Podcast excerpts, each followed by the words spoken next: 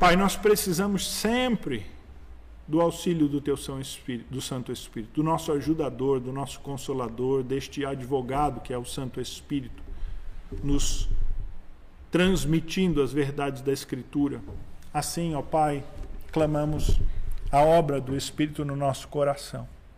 Principalmente esta obra que faz com que a gente olhe para a nossa vida e seja honesto acerca do que a Escritura aponta e nos ensina, para que a gente possa fazer esta análise, ó Deus, honesta. E assim mudar o que precisa ser mudado e ser transformados, ó Pai, cada dia para viver uma vida que te agrada. Eu clamo assim a tua graça, a tua misericórdia sobre nós, em nome de Jesus. Amém. Irmãos, uma das coisas tristes da caminhada cristã ao longo de anos é pensar naqueles que um dia caminharam ao nosso lado, estiveram aqui em nosso meio, faziam parte da igreja, mas hoje estão no mundo. Eu tenho um bom tempo de caminhada cristã, um bom tempo de vida cristã. Sei que alguns dos irmãos aqui têm também bastante tempo, talvez uma vida inteira, mais do que eu até de caminhada cristã. E eu imagino que possam testemunhar ah, disto também. Daqueles que estavam conosco, tocavam no conjunto da igreja, eram professores de escola dominical, tinham uma posição de liderança e de repente abandonaram a igreja. Mas não é que eles abandonaram a igreja para ir para uma outra igreja, não. Não é que eles abandonaram a igreja porque se mudaram de cidade e estão morando em outro lugar. Mas nós batemos, cruzamos com eles no mercado, cruzamos com ele em outros lugares. E ao perguntar, e aí, como é que está a sua vida? Como é que estão as coisas? Está indo em alguma igreja? O que, é que você está? Eles meio constrangidos, meio envergonhados. Não, não estou indo em lugar nenhum. É surpreendente, irmãos, ver alguns, principalmente aqueles, como eu disse, que ocupavam cargos de liderança, trabalhavam na igreja, terem assim e por assim dizer, caído da fé. Caído da fé. Eu conheci no passado alguém que foi um fervoroso líder de jovens dava testemunho de uma conversão miraculosa vindo do mundo, tornou-se presbítero, chegou a ser pastor, caiu em pecado terrível no ministério pastoral, foi afastado, saiu da fé, morreu em incredulidade.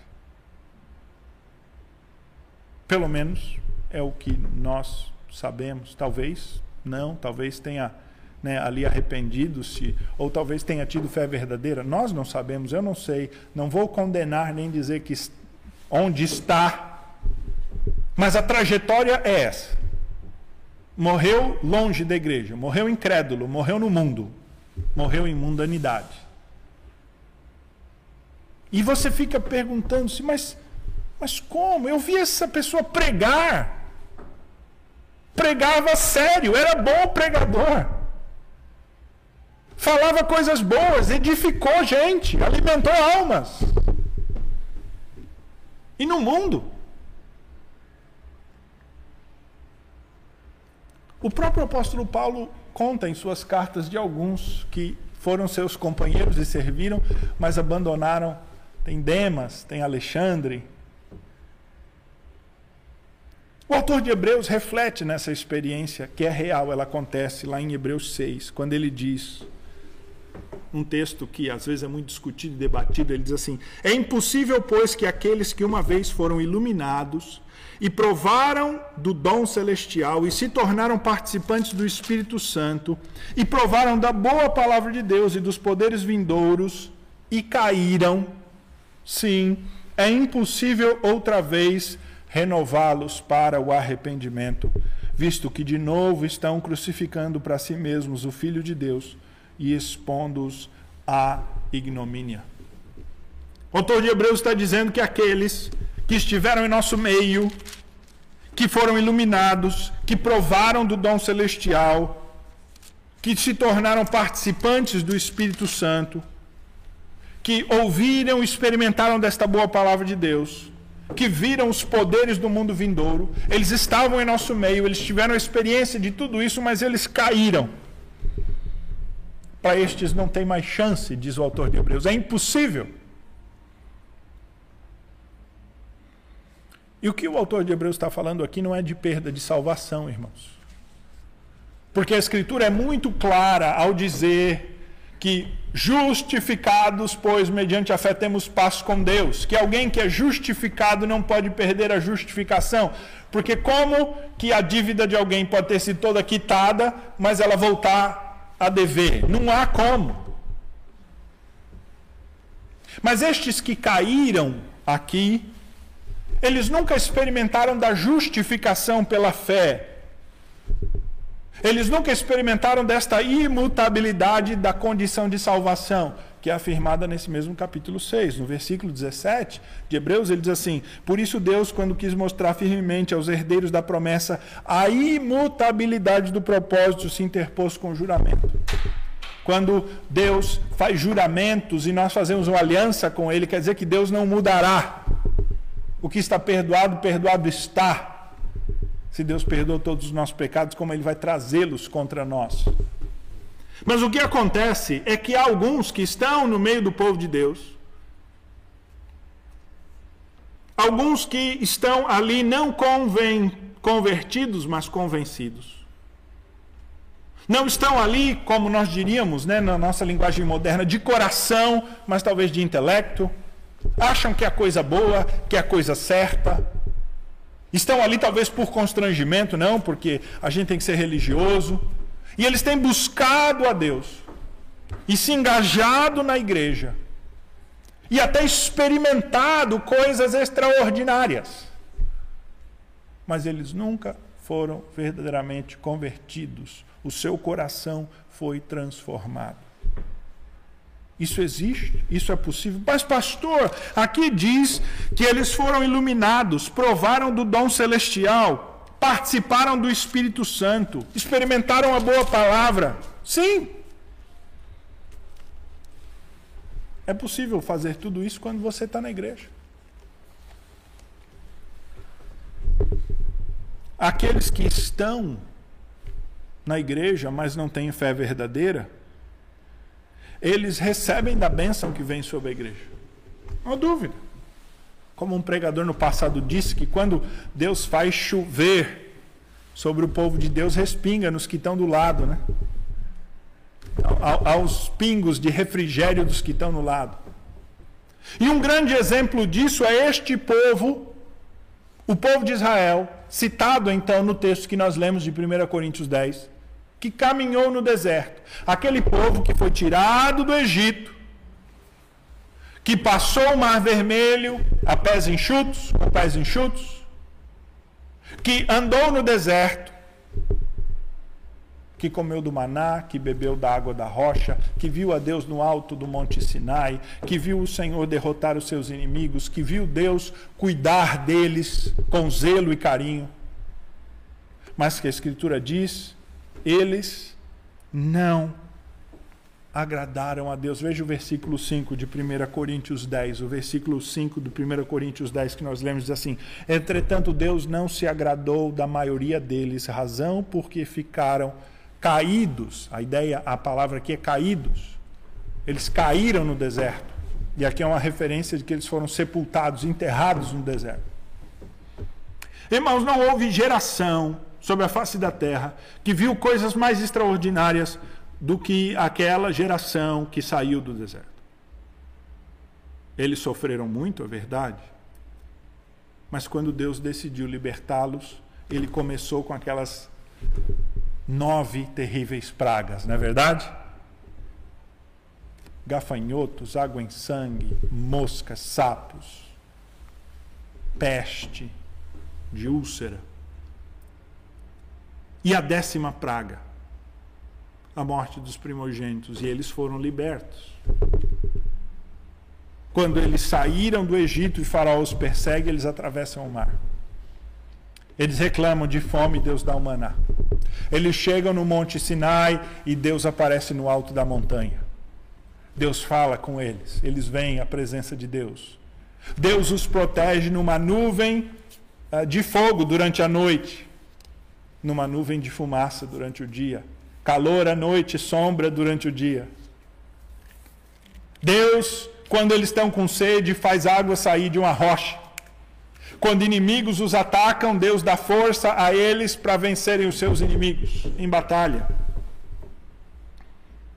40 anos que eles passaram no deserto, a Escritura diz: não se gastou as correias das suas sandálias, a sua roupa não apodreceu, não se gastou. Deus cuidou deles. Eles viram coisas extraordinárias. Mas essas coisas extraordinárias não os levaram a um sucesso de fé.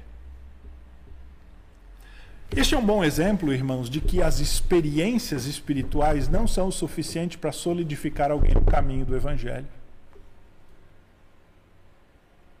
Eu conheço muita gente que teve grandes experiências espirituais e hoje está no mundo, como eu falei. Lembro de um casal de amigos que gostava de ir orar no monte e tinha experiências no monte, mas que hoje está divorciado, ela eu acho que na igreja e ele no mundo. Porque, irmãos, o caminhar cristão ele não tem a ver com as experiências que nós temos. Não são elas que nos mantêm.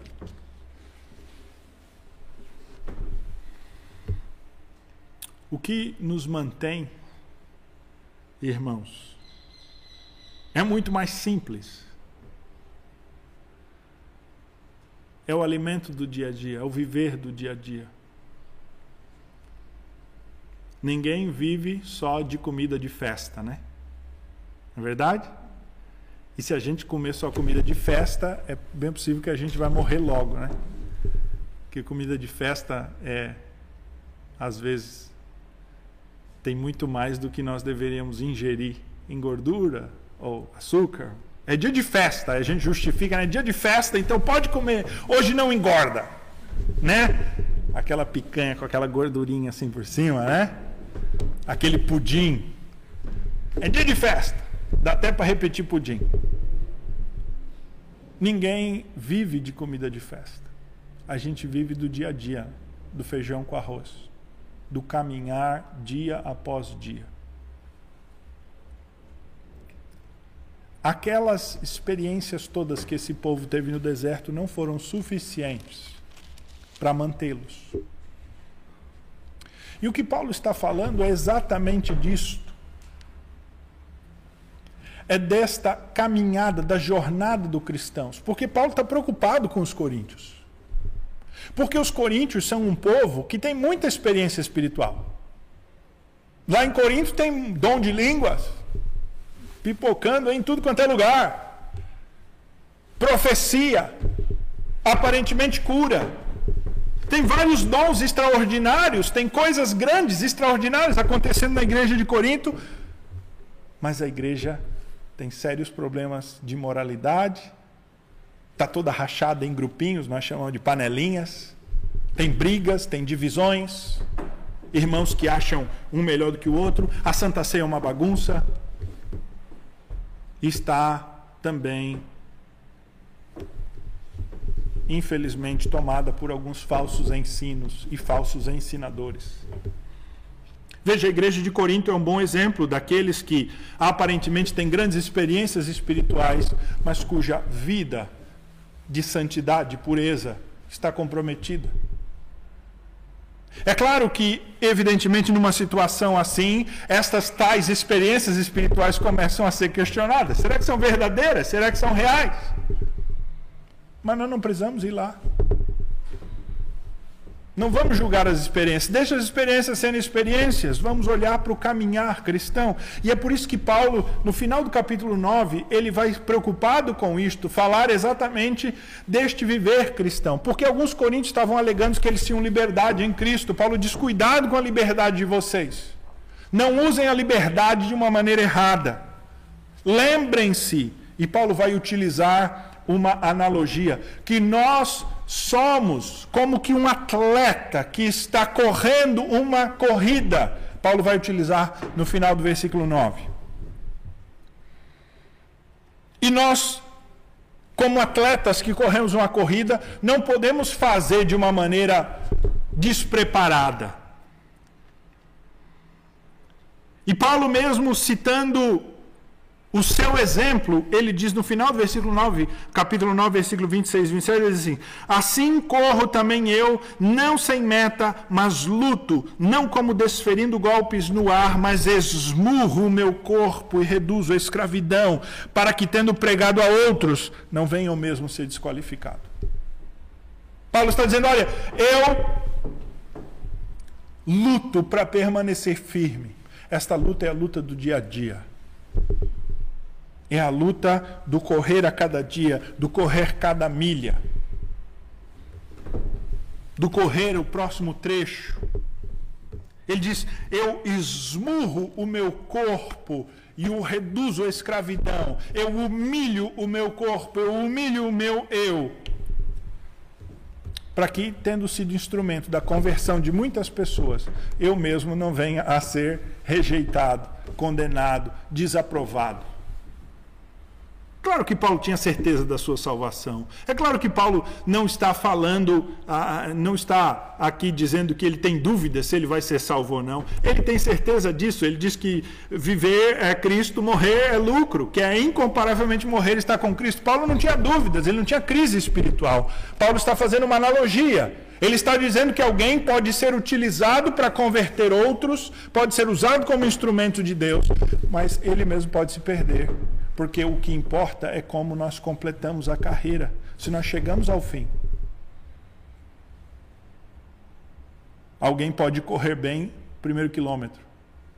Ao fim de todo ano, dia 31, tem aquela corrida São Silvestre, que é bem famosa, né? A gente conhece.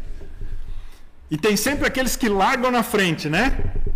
E alguns até são contratados pelos corredores que têm realmente pretensão de vencer porque eles conseguem correr muito bem 5 quilômetros. Então, os corredores de ponta contratam ele, que é para eles darem um esticão e já ir chamar o outro povo que é mais afobado, para eles saírem na frente enquanto que aqueles que verdadeiramente vão vencer a corrida têm um plano, sabem e vão naquela passada, e quando estes que logo dão um pinote na frente, né, saem na frente, pulam na frente, chega a 5, 6, 7 quilômetros, já estão mortos e já começa a diminuir o passo, não tem mais aqueles que vêm de trás com fôlego, então tomam a ponta. E esta analogia de Paulo, a ideia de que a vida cristã é esta carreira, esta corrida. E para dar um exemplo disso, então, Paulo vai utilizar esse exemplo de Israel no deserto. É por isso que entrando ah, no capítulo 10, ele vai dizer: Olha, irmãos, versículo, capítulo 10, versículo 1. Não quero que ignoreis que os vossos pais, ele está falando dos pais espirituais, daqueles que são da origem espiritual estiveram todos sobre a nuvem. E aqui ele passa a falar de algumas experiências espirituais. Na verdade, dos versículos 1 a 5, Paulo fala, faz algumas analogias muito interessantes. Ele diz que o passar no Mar Vermelho era batismo que o comer do maná é o comer do pão espiritual, numa analogia da Santa Ceia, da Nova Aliança. Que a água que eles beberam da rocha é beber de Cristo, como nós bebemos do cálice do Senhor Jesus. Paulo está fazendo várias analogias para dizer que aquela experiência do povo no deserto é a nossa experiência cristã hoje. Aquele povo tem experimentado, experimentou tudo isso, como nós temos aqui.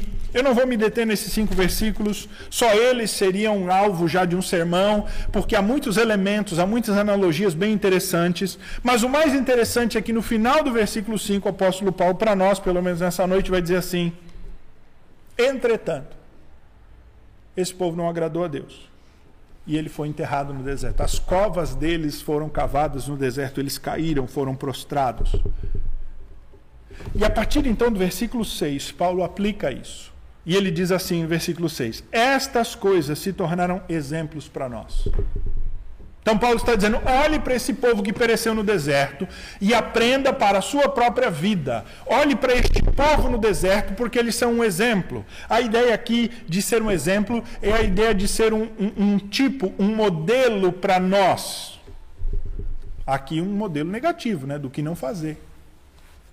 Estes que caíram, que pereceram, são este exemplo daquilo que nós não devemos fazer. E Paulo resume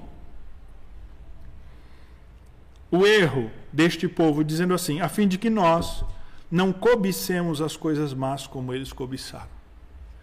A palavra cobiçar aqui, irmãos, tem a ver com desejos que não são necessariamente ruins, mas é um desejo forte, é um desejo interior forte. Mas aqui é um desejo de coisas ruins. Este povo se desencaminhou começando aqui por dentro. Começou aqui. Não foram as dificuldades que eles enfrentaram no deserto. A gente tem esse costume de culpar as coisas ao nosso redor, né? Ah, pastor, eu caí por causa dessas coisas. Olha, se eu não tivesse enfrentado e tal, é o deserto que é a causa da nossa queda. Não. Não foi o deserto. Foi os desejos interiores que eles nutriram e o fizeram cair. Paulo eh, está nos fazendo lembrar aqui do décimo mandamento, da cobiça mas daquele desejo que nos inclina para as coisas que são ruins, mas. E aqui então o apóstolo Paulo cita quatro pecados que fatalmente levaram à queda do povo. Um no versículo 7, um no versículo 8, um no versículo 9 e um no versículo 10. Quatro pecados. Eu quero gastar o restante do sermão não vou me estender em cada um desses quatro pontos ou quatro pecados, para que a gente saiba o que fez aquele povo cair e a gente esteja atento para que nós não venhamos a perecer no deserto. Primeira coisa no versículo 7 que fez aquele povo cair foi a idolatria. Ele diz: Não vos façais, pois, idólatras, como alguns deles, porquanto está escrito: O povo se assentou para comer e beber e levantou-se para divertir-se. Este versículo aí é Êxodo 32, 6, é o episódio do bezerro de ouro.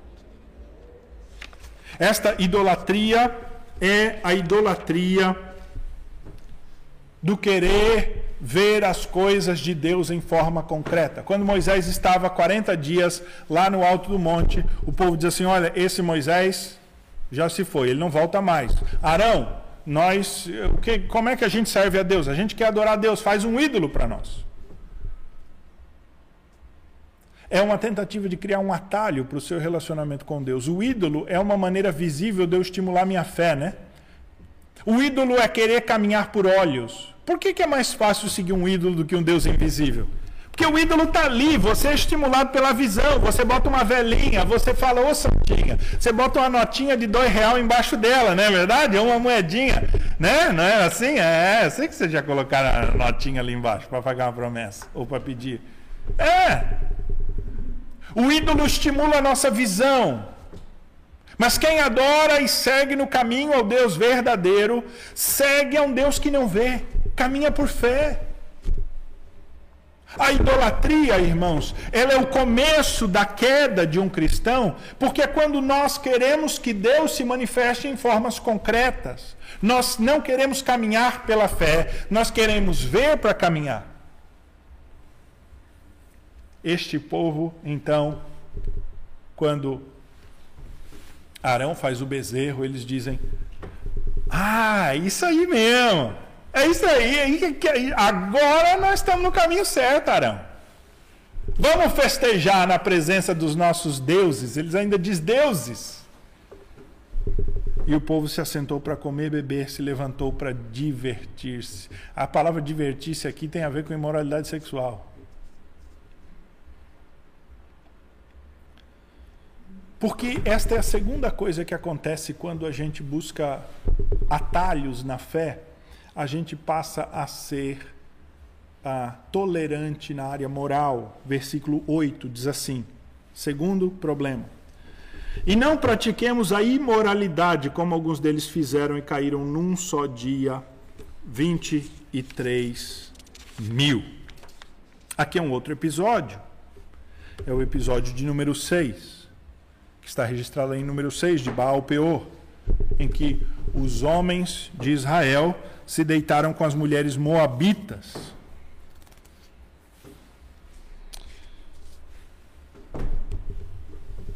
E o que acontece, irmãos, é quando nós desviamos os nossos olhos da fé, nós colocamos os olhos nos prazeres do mundo. Quando a nossa fé está fraca, os prazeres do mundo eles começam a ser mais atrativos. Quando alguém não está olhando com olhos de fé e caminhando e guardando a sua fé para andar realmente com olhos nas coisas espirituais, em Cristo, na cruz, quando ele permite e ele quer meios visíveis de ver a Deus, que é a idolatria, ele passa a ser tolerante na área moral, porque a sua fé está fraca. Ele passa a tolerar imoralidades de todo sentido. A imoralidade aqui mencionada é de gravidade, é prostituição. Mas todo tipo de imoralidade que é tolerada, ela é um passo mais adiante na queda de um cristão. Irmãos, nós não podemos de nenhuma maneira achar que é possível tolerar o pecado e caminhar em fé. Não dá para andar nas coisas de Deus e nas coisas do mundo, seguir o caminho do Senhor e as coisas dessa terra. Ou alguém faz um compromisso e segue firmado no Senhor Jesus Cristo, ou então não conseguirá prosseguir nesta caminhada. É impossível servir a Deus e servir as riquezas ou prazeres desta terra ou do próprio coração. Esse povo pereceu no deserto aqueles que toleram pecado e imoralidade perecerão. Isto leva a uma terceira atitude. Não que essas atitudes sejam sequenciais, mas elas acontecem em geral conjuntamente. Versículo de número 9 nos diz o terceiro pecado.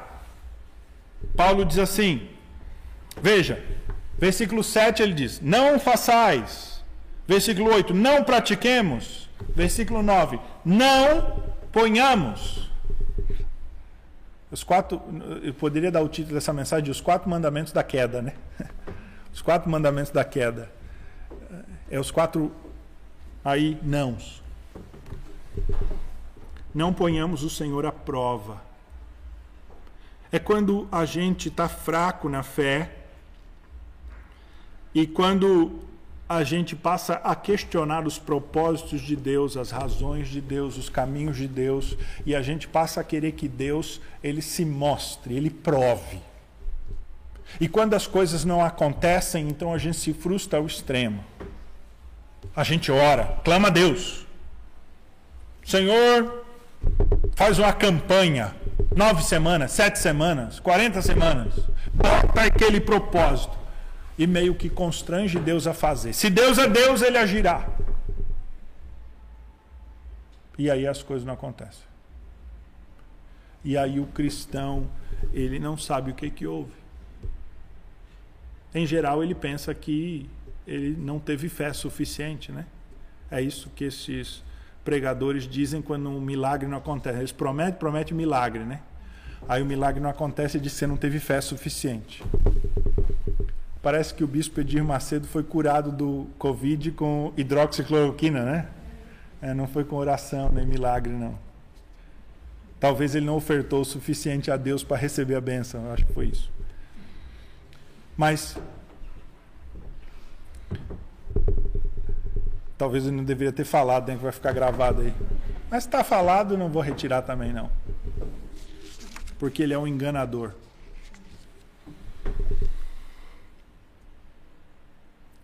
Então, a Escritura diz que estes passaram a querer de Deus mais. Botaram Deus à prova. É quando as coisas espirituais, elas não estão aí alimentando a nossa fé e a gente quer coisas concretas e quer que Deus faça coisas concretas para alimentar a fé. Então o povo, ele via a Deus na coluna de fogo. O povo via Deus na coluna de fumaça. Este povo via Deus no maná. Todo dia Deus estava ali dando maná. Mas eles queriam que Deus fizesse mais. Porque o seu desejo era outro e eles queriam que Deus agisse conforme o seu desejo e eles colocavam Deus à prova. A quarta coisa está no versículo de número 10. Esta é óbvia, evidente para nós. É a murmuração. É o descontentamento. Diz o texto bíblico: Não murmureis como alguns deles murmuraram e foram destruídos pelo exterminador. Aliás, no versículo 9 esqueci de mencionar uh, o possível episódio que uh, Paulo tem em mente é de Números 21, quando o povo voltou de derrotar os cananeus com uma grande vitória e por qualquer coisinha lá se descontenta com Deus e briga com Deus. Números 21. Mas esta última característica, quarta característica desse povo que pereceu no deserto é reclamação. Reclamação. É descontentamento. Irmãos, há fases difíceis na vida mesmo, em que as coisas estão difíceis. E não há problema da gente admitir que está difícil. Né? Como é que estão as coisas? Ah, está difícil. Está difícil, estamos lutando.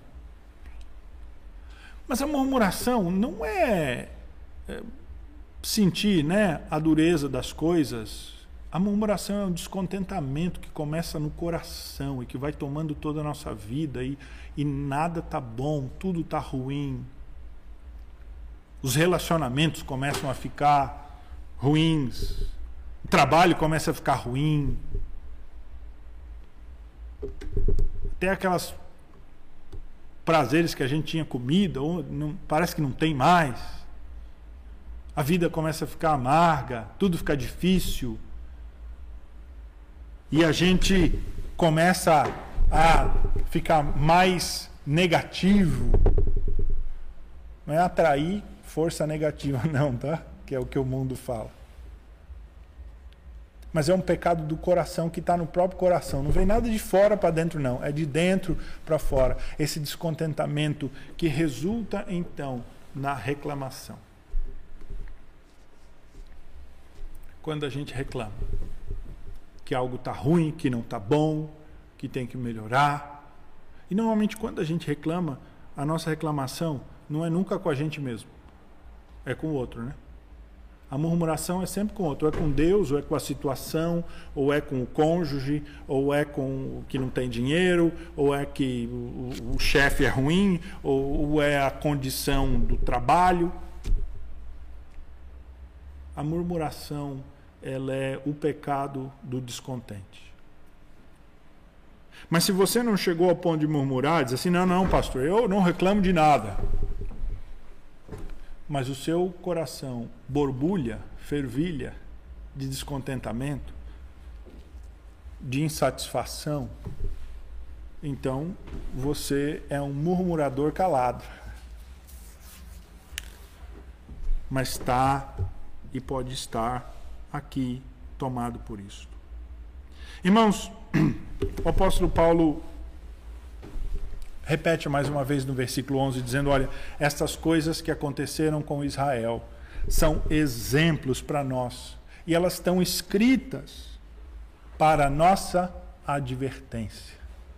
Paulo está dizendo aqui, ele está apelando, falando: olha, não tolere. Você acha que é, isso é, é, é, é, é só uma história? Você acha que isso é só para deixar registrado lá como foi a trajetória? Não, é um exemplo espiritual, é por isso que está registrado. Foi registrado para ser um exemplo espiritual. O que está na Escritura registrado, irmãos, da vida dos servos de Deus do passado serve para nós como um exemplo das suas vitórias e dos seus benefícios, dos seus méritos e das suas quedas. E Paulo está dizendo que a queda deste povo que pereceu no deserto é uma queda que serve para nós como um exemplo E aí então ele diz, especialmente para nós agora que estamos chegando aos fins dos séculos, ou seja, aos últimos dias. Paulo tinha a consciência plena de que ele estava vivendo os últimos dias, e se ele estava vivendo os últimos dias, nós estamos nos últimos, né, mais pertinho dos últimos do que ele. Onde as coisas se tornarão ainda mais desafiadoras para a nossa fé. A Escritura diz que o amor de muitos se esfriará, que os homens buscarão mestres segundo o seu próprio desejo, o desejo do seu coração que muitos apostatarão da fé, que os homens serão inimigos do bem, que a imoralidade prosperará. E nós, como servos de Deus, continuamos a caminhar.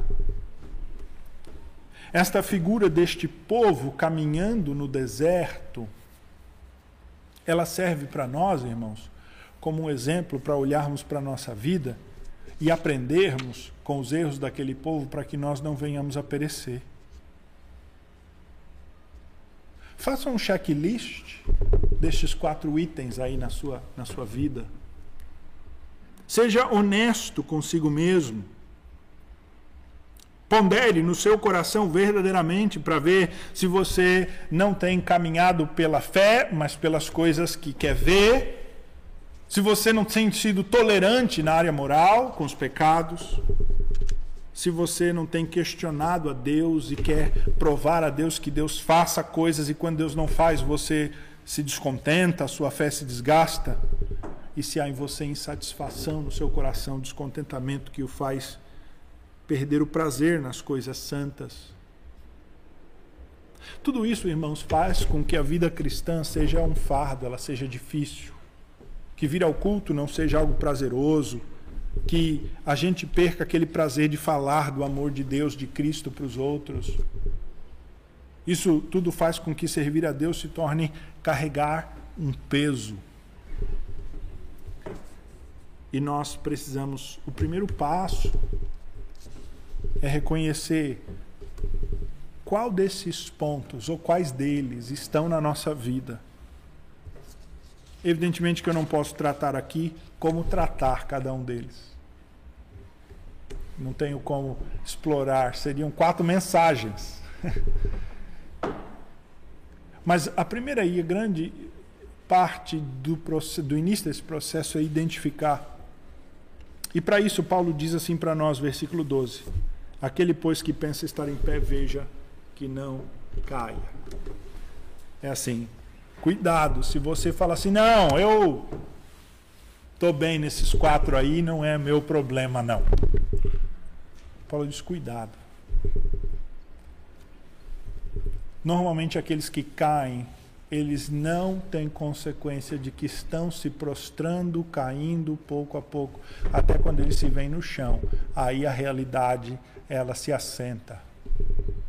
O que Paulo está dizendo para nós é que quando alguém está no meio do caminho, às vezes nessa trajetória de queda, ele não percebe. Se você acha que você está em pé, cuidado para que você não venha cair achando que está em pé. Irmãos, quando muitas vezes um casal vem pedir ajuda espiritual para o seu casamento no escritório pastoral, é porque a coisa já chegou a um ponto muito avançado do problema que às vezes é difícil ser restaurado. Quando um cristão entra no escritório do pastor e diz: Pastor, eu preciso de ajuda com tal pecado na sua vida, é porque às vezes aquilo ali já está. Quando alguém que tem uma dependência de qualquer droga decide ir para uma casa de tratamento de recuperação, é porque não tem mais opção nenhuma. Que não seja assim com a nossa vida espiritual, irmãos. Porque Deus é um Deus de graça, Ele enviou o seu Filho para morrer por nós na cruz, Ele nos ama com este amor de Pai paterno, Ele tem prazer no nosso bom caminhar, Ele quer nos restaurar, Ele é um Deus de toda graça, de toda misericórdia. Ele não é um Deus mesquinho que fica olhando lá do alto e marcando os seus erros e depois uh, fica te punindo pelos teus errinhos aqui e ali. Como eu sempre digo, que te pega na curva depois. Deus não é assim, não. Ele é bom, ele é gracioso. Ele quer que nós vivamos uma vida santa, pura e justa. E ele está nos advertindo na Sua palavra para que nós não venhamos a cair.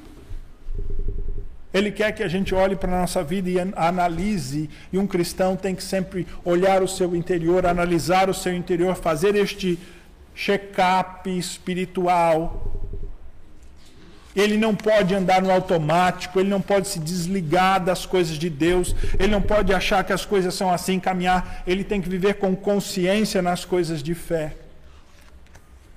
E quando ele identifica que há algo errado, primeira coisa que ele precisa fazer, o primeiro passo para a restauração aqui, é admitir, confessar ao Senhor, se arrepender. Este é o primeiro passo é buscar esta, fazer essa análise interior. E eliminar, irmãos, não dar oportunidade. Porque se algo é fato acerca do pecado, muito claro e na experiência prática, todos nós temos experimentado é que o pecado nunca fica igual, ele sempre vai aumentando. Ele é descrito na Bíblia em algumas vezes como levedo, né, como fermento, que vai tomando conta. Ele não fica igual, não, irmão. Uma outra analogia que a Escritura diz é que um abismo chama outro abismo. Né? Pensa na ideia de quando está né, tá desmoronando um barranco, se você chegar ali na pontinha, vai desmoronando cada vez mais. Não acho que você pode chegar ali na pontinha e ficar legal que vai cair. E vai só desbarrancando mais, a erosão aumenta. E assim é o pecado. E nós devemos buscar a Deus, que é um Deus de graça, de amor, que se agrada em nos ver caminhar bem. E que se agrada em nos levantar e em nos abençoar. O contraponto destes que pereceram no deserto são Josué e Caleb, né? Fiéis. Eles não pereceram no deserto. Porque eles andaram por fé. Quando o povo diz assim: "Não, lá na terra de Canaã tem. A terra é boa, mas o povo lá é muito forte. Como é que nós vamos enfrentar esse povo? Eles já estavam dominados, irmãos, por estes quatro elementos aqui. Seu coração já não conseguia ver as coisas com mais fé. Eles duvidaram das promessas de Deus. Mas Josué e Caleb não. Eles falaram: não, nós vamos vencer porque Deus está conosco. Mas nós não temos as armas que eles têm, nós não temos a força que eles têm, a experiência de batalha, mas Deus está conosco. Não, mas nós não vamos enfrentar o inimigo. Eles duvidaram das promessas de Deus. Eles naufragaram no deserto, pereceram no deserto. Mas Josué e Caleb confiaram no Senhor, entregaram-se ao Senhor e eles herdaram a promessa. Nem Moisés entrou, né? Mas Josué e Caleb entraram. Vamos terminar o culto colocando de pé, irmãos, orando e recebendo a bênção. Pai, nos ajuda nesta caminhada cristã, nesta corrida, nesta carreira. Há períodos, ó Deus, em que enfrentamos obstáculos desafiadores, obstáculos terríveis. Mas, ó Deus, não nos dá fé para que nós, ao olharmos toda essa dificuldade, todo esse obstáculo, nossos olhos não sejam retidos nas dificuldades, mas os nossos olhos, por fé, eles se voltem para o Senhor Jesus. É possível, ó Deus, nosso Pai bondoso, que há alguns que estejam prostrados, caídos, ó Deus, quase perecendo no deserto. Ó Pai, vem estender-lhes a mão. Levanta-os, ó Deus. Há aqueles, ó Pai, que têm caminhado pelo que vem e não pela fé, que tem permitido imoralidades na sua vida, que estão descontentes com o que o Senhor tem feito, que têm murmurado, que estão insatisfeitos, ó Deus, vivem uma vida amarga. Ó Pai, restaura-os por tua graça. Que o Senhor lhes dê, pelo Santo Espírito, esta análise pessoal, esta confissão Há aqueles, ó Deus, que estão achando que as situações são a causa da sua derrota. E não têm, ó Deus, tido honestidade de admitir a sua culpa e responsabilidade, ó Pai. Toca-lhe com o Santo Espírito para que haja verdadeira admissão, consciência espiritual e esta desejo de busca do Senhor e da tua graça, este impulso de fé, ó Pai. Assim eu clamo que o Senhor, em cada um de nós, quando achamos que estamos de pé, que o Senhor nos dê sinceridade, ó Pai, para que nós não venhamos a cair, ó Deus, nos sustenta, ó Deus, somos fracos. Sustenta-nos, precisamos de Ti, ó Pai. Assim nós oramos, agradecidos no nome do Senhor Jesus. E agora, irmãos, ide em paz, e que a graça do nosso Senhor e Salvador Jesus Cristo, o amor de Deus e as consolações do Santo Espírito estejam convosco, agora e pelos séculos dos séculos. Amém.